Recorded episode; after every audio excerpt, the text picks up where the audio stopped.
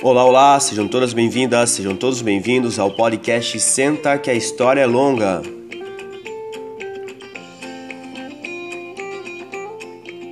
Meu nome é Edinaldo Enoca, sou professor de História e estou dando início hoje, dia 24 de junho de 2021, ao episódio número 16 desse nosso podcast. Lembrando que o Senta que a História é Longa é um podcast destinado ao estudo e à compreensão da história do Brasil. Seja você do ensino fundamental, do ensino médio, que está se preparando para o Enem ou para o vestibular, ou você aí que tem interesse em saber um pouco mais sobre a história do nosso país, fica o convite para nos acompanhar. Nos últimos quatro episódios, nós estávamos discutindo acerca das guerras e revoltas do Brasil colonial. A gente apresentou a ideia dos movimentos nativistas e dos movimentos de emancipação. A gente distinguiu os dois e a gente viu que no Brasil nós tivemos guerras que tinham foco já é, de independência e outros que tinham interesses locais. A partir de agora, a gente vai falar um pouco de um outro conteúdo bastante interessante e importante do Brasil colonial, diria até importantíssimo do Brasil colonial, que vai ser os tratados territoriais, os tratados de limite. Né? Muitos desses tratados vão dar a configuração do Brasil atual. E é importante a gente compreender quais são os contextos históricos, as causas, as consequências, o que levou a esses tratados e algumas guerras, inclusive, desses tratados. A gente tem que lembrar algumas coisas antes, pessoal. O Brasil foi uh, um país bastante estreito em seu início. Nós temos que lembrar do famoso Tratado de Tordesilhas, assinado em 1494, e esse foi aí o nosso primeiro tratado. O Tratado de Tordesilhas foi o primeiro tratado demarcatório do território brasileiro.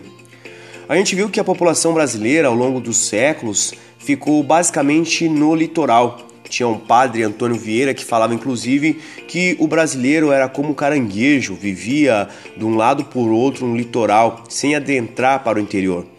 Nós temos que levar que bastante coisa levou essa galera a não querer adentrar para o interior. Primeira questão é a questão econômica, né, pessoal? A cana-de-açúcar era bastante lucrativa e ela não era produzida no interior. Os portos ali de Pernambuco da Bahia eram bastante utilizados para o escoamento dessa cana. Depois a gente tem que levar em consideração a própria questão do ouro. Quando a cana entrou em decadência, o ouro vai ficar ali próximo ao litoral ali, né, em Minas Gerais. Embora não haja litoral em Minas Gerais, é importante frisar, mas ali é próximo.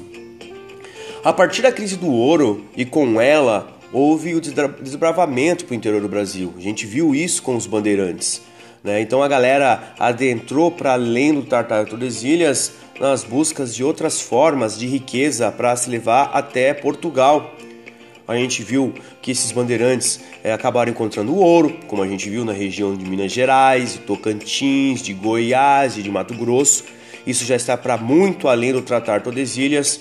A gente viu que essa galera também desbravou o Amazonas, Santarém, a região lá próximo ao Amapá e o Macapá, à busca das drogas do sertão. A gente viu que os bandeirantes também fizeram esses desbravamentos. A gente viu a questão importante da pecuária, que vai é, ocupar basicamente a região sul, mas não só a região do Mato Grosso, Mato Grosso do Sul, Tocantins, Goiás, também foi ocupada também para a produção eh, do gado, gado de corte, que depois vai ser utilizado para alimentar a região de Minas Gerais e também para a produção do charque. A gente vai ter outras questões importantes relacionadas à ocupação do interior do Brasil, como a própria questão da produção da erva mate ali no sul, a questão do algodão na região do Maranhão, enfim, pessoal. Depois da crise uh, do açúcar, o Brasil passa a ser ocupado bastante o seu interior. Então, novos tratados acabaram sendo assinados, novos tratados acabaram sendo buscados por Portugal para redefinir esse território. E o primeiro desse tratado vai ser o Tratado de Lisboa, de 1680. Esse tratado de 1680, 1681, onde ele termina na cidade de Lisboa, vai conceder a Portugal, importante isso, a ocupação do Uruguai. Na época não se chamava Uruguai, passou a se chamar então Colônia do Sacramento. É importante destacar, pessoal, a importância da colônia do Sacramento. A gente tem que lembrar que ali nós temos o rio Uruguai, o rio Paraguai, o rio Paraná, ali próximo à região sul, e todos esses rios são importantes para adentrar ao interior do Brasil. E estrategicamente a ocupação ali da região do Uruguai né, nas margens do Mar del Plata, vai ser fundamentalmente importante para Portugal manter estrategicamente a ocupação dessa região para o escoamento dos seus produtos via os rios Uruguai, Paraguai, Paraná. Então foi cedido a partir desse momento, em 1680, e se fundou então a colônia do Sacramento. Isso vai ser bastante importante para o debate que vai vir depois. Outra questão importante, pessoal, vai ser o Tratado de 1713 e 1715, o Tratado de Utrecht. Esse Tratado de Utrecht vai restituir a colônia de Sacramento aos portugueses e vai permitir então a conquista dos espanhóis uh, na região do Amapá. A gente tem que lembrar importante uh, a questão da ocupação do norte. Né? Os uh, holandeses ocuparam a região do norte quando eles foram expulsos uh, ali do Maranhão, como a gente viu, como eles foram expulsos ali da região do nordeste, e também os franceses. Né? A Guiana Francesa e o Suriname, a Guiana Holandesa surgem por conta dessas expulsões que vão se dar com a tentativa desses dois países de ocuparem de fato o Brasil. Então, em 1713 e até 1715, na cidade de Utrecht, na Holanda, foi assinado esse tratado. E esse tratado dizia que os holandeses, os franceses teriam território para além do rio Oiapoque. Né? Então vai ficar as divisas territoriais do Brasil de norte a sul, o rio Oiapoque e o rio Chuí, mais tarde o Chuí, depois dos tratados, como a gente vai ver.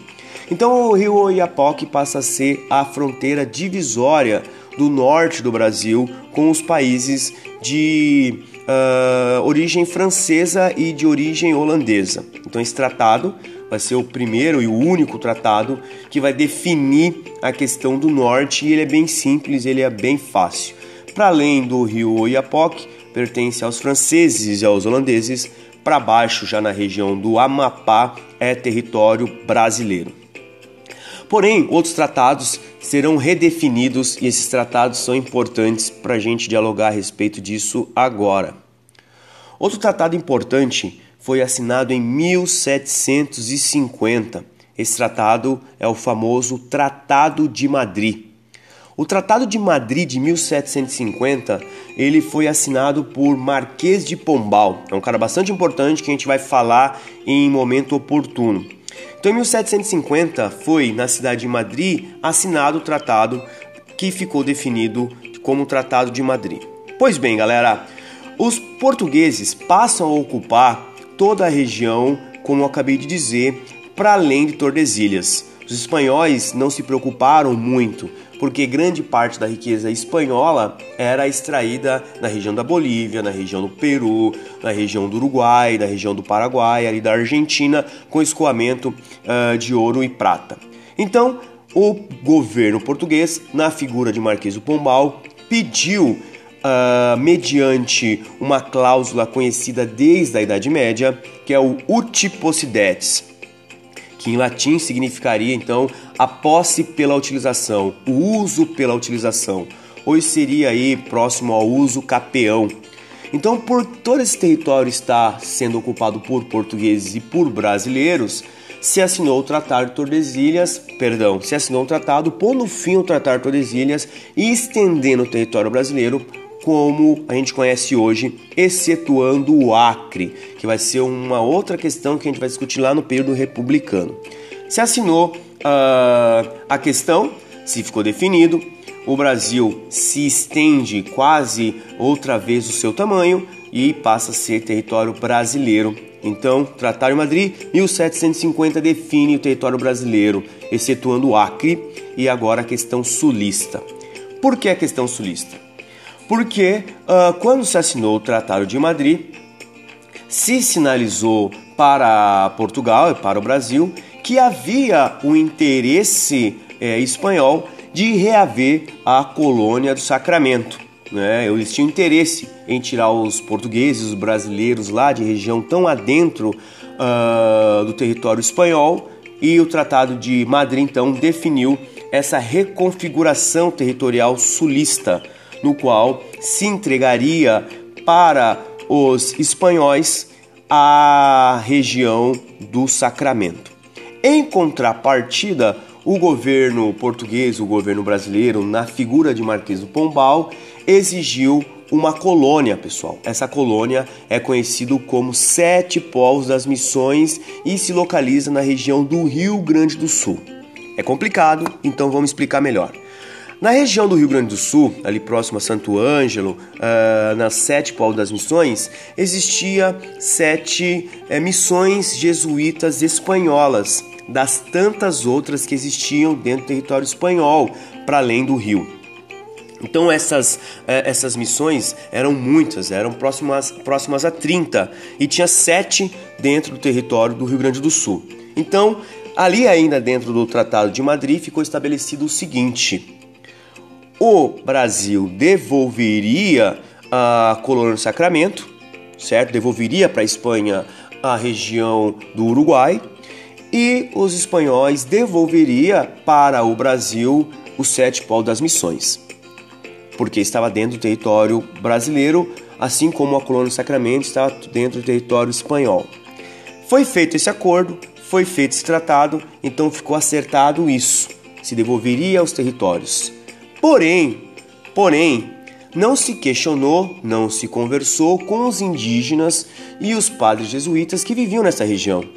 Por quê? Porque havia então uma ideia de transferir esses sete pau das missões, essas sete é, missões jesuítas, para o lado é, espanhol, ali na região da Argentina e do Paraguai.